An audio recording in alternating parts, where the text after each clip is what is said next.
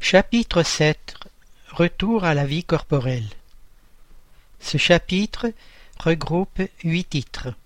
1. Prélude du retour. 2. Union de l'âme et du corps, avortement. 3. Facultés morales et intellectuelles de l'homme. 4. Influence de l'organisme. 5. Idiotisme, folie. 6. De l'enfance. 7. Sympathie et antipathie terrestre. 8. Oubli du passé. Premier titre. Prélude du retour. Question 330. Les esprits connaissent-ils l'époque à laquelle ils seront réincarnés? Réponse. Ils la pressentent comme un aveugle sans le feu dont il s'approche. Ils savent qu'ils doivent reprendre un corps, comme vous savez que vous devez mourir un jour, mais sans savoir quand cela arrivera. Autre question. La réincarnation est donc une nécessité de la vie spirite, comme la mort est une nécessité de la vie corporelle? Réponse. Assurément, il en est ainsi. Question 331. Tous les esprits se préoccupent-ils de leur réincarnation? Réponse. Il en est qui n'y songent nullement, qui même ne la comprennent pas. Cela dépend de leur nature plus ou moins avancée. Pour quelques-uns, l'incertitude où ils sont de leur avenir est une punition. Question 332. L'esprit peut-il rapprocher ou retarder le moment de sa réincarnation? Réponse. Il peut le rapprocher en l'appelant de ses voeux. Il peut aussi l'éloigner s'il recule devant l'épreuve. Car parmi les esprits il y a aussi des lâches et des indifférents mais il ne le fait pas impunément. Il en souffre comme celui qui recule devant le remède salutaire qui peut le guérir. Question 333 Si un esprit se trouvait assez heureux d'une condition moyenne parmi les esprits errants, et qu'il n'eût pas l'ambition de monter, pourrait-il prolonger cet état indéfiniment? Réponse Non, pas indéfiniment, L'avancement est un besoin que l'esprit éprouve tôt ou tard. Tous doivent monter, c'est leur destinée. Question 334. L'union de l'âme avec tel ou tel corps est-elle prédéterminée, ou bien n'est-ce qu'au dernier moment que le choix se fait? L'esprit est toujours désigné d'avance. L'esprit, en choisissant l'épreuve qu'il veut subir, demande à s'incarner. Or Dieu, qui sait tout et voit tout, a su et vu d'avance que telle âme s'unirait à tel corps.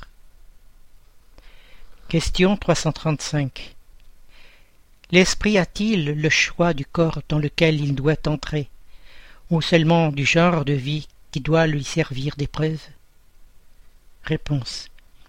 Il peut aussi choisir le corps, car les imperfections de ce corps sont pour lui des épreuves qui aident à son avancement s'il dompte les obstacles qu'il y rencontre. Mais le choix ne dépend pas toujours de lui. Il peut demander. Autre question.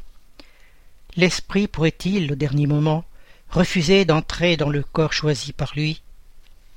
Réponse. S'il refusait, il en souffrirait beaucoup plus que celui qui n'aurait tenté aucune épreuve. Question 336. Pourrait-il arriver qu'un enfant qui doit naître ne trouvât pas d'esprit et qu'il voulût s'incarner en lui? Réponse. Dieu y pourvoirait. L'enfant, lorsqu'il doit naître viable, est toujours prédestiné à avoir une âme. Rien n'a été créé sans dessein. Question 337. L'union de l'esprit avec tel corps peut-elle être imposée par Dieu? Réponse. Elle peut être imposée, de même que les différentes épreuves, surtout lorsque l'esprit n'est pas encore apte à faire un choix avec connaissance de cause. Comme expiation, l'esprit peut être contraint de s'unir au corps de tel enfant qui, par sa naissance et la position qu'il aura dans le monde, pourra devenir pour lui un sujet de châtiment. Question 338. S'il arrivait que plusieurs esprits se présentassent pour un même corps qui doit naître, qu'est-ce qui déciderait entre eux? Réponse. Plusieurs peuvent le demander. C'est Dieu qui juge en pareil cas, celui qui est le plus capable de remplir la mission à laquelle l'enfant est destiné. Mais, je l'ai dit, l'esprit est désigné avant l'instant où il doit s'unir au corps. Question 339. Le moment de l'incarnation est-il accompagné d'un trouble semblable à celui qui a lieu à la sortie du corps? Réponse. Beaucoup plus grand et surtout plus long. À la mort, l'esprit sort de l'esclavage. À la naissance, il y entre. Question 340. L'instant où un esprit doit s'incarner est-il pour lui un instant solennel? Accomplit-il cet acte comme une chose grave et importante pour lui? Réponse. Il est comme un voyageur qui s'embarque pour une traversée périlleuse et qui ne sait s'il ne doit pas trouver la mort dans les vagues qu'il affronte. Commentaire. Le voyageur qui s'embarque sait à quel péril il s'expose, mais il ne sait s'il fera naufrage. Il en est ainsi de l'esprit. Il connaît le genre des épreuves auxquelles il se soumet, mais il ne sait s'il succombera de même que la mort du corps est une sorte de renaissance pour l'esprit, la réincarnation est pour celui-ci une sorte de mort, ou plutôt d'exil et de claustration. Il quitte le monde des esprits pour le monde corporel, comme l'homme quitte le monde corporel pour le monde des esprits. L'esprit sait qu'il se réincarnera, comme l'homme sait qu'il mourra, mais comme celui-ci, il n'en a conscience qu'au dernier moment, quand le temps voulu est arrivé. Alors, à ce moment suprême, le trouble s'empare de lui, comme chez l'homme qui est à l'agonie, et ce trouble persiste jusqu'à ce que la nouvelle existence soit nettement formée. Les approches de la réincarnation sont une sorte d'agonie pour l'esprit. Question 341 L'incertitude où se trouve l'esprit sur l'éventualité du succès des épreuves qu'il va subir dans la vie est-elle pour lui une cause d'anxiété avant son incarnation? Réponse. Une anxiété bien grande, puisque les épreuves de son existence le retarderont ou l'avanceront selon qu'il les aura bien ou mal supportées. Question 342 Au moment de sa réincarnation, l'esprit est-il accompagné par d'autres esprits de ses amis qui viennent assister à son départ du monde spirit comme ils viennent le recevoir lorsqu'il y rentre? Réponse.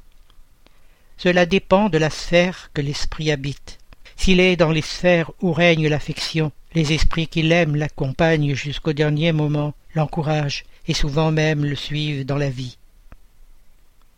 Question 343 les esprits amis qui nous suivent dans la vie sont-ils parfois ceux que nous voyons en songe, qui nous témoignent de l'affection et qui se présentent à nous sous des traits inconnus?